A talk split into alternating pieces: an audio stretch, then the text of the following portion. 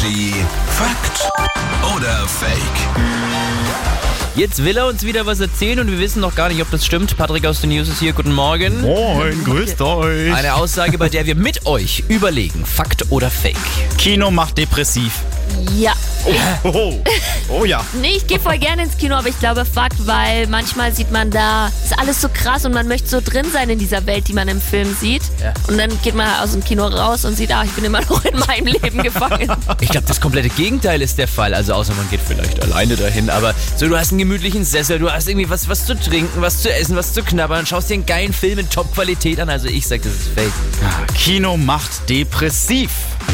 Fake. Da gibt es sogar mehrere Studien, die belegen, wer häufiger ins Kino geht, ist sogar glücklicher.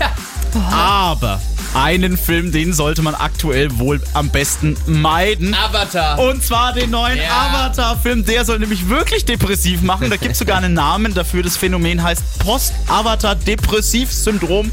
Liegt eben genau an dem, was du gesagt hast, ja. Diese tollen Bilder, in die man da ja quasi schon entführt wird auf der Leinwand.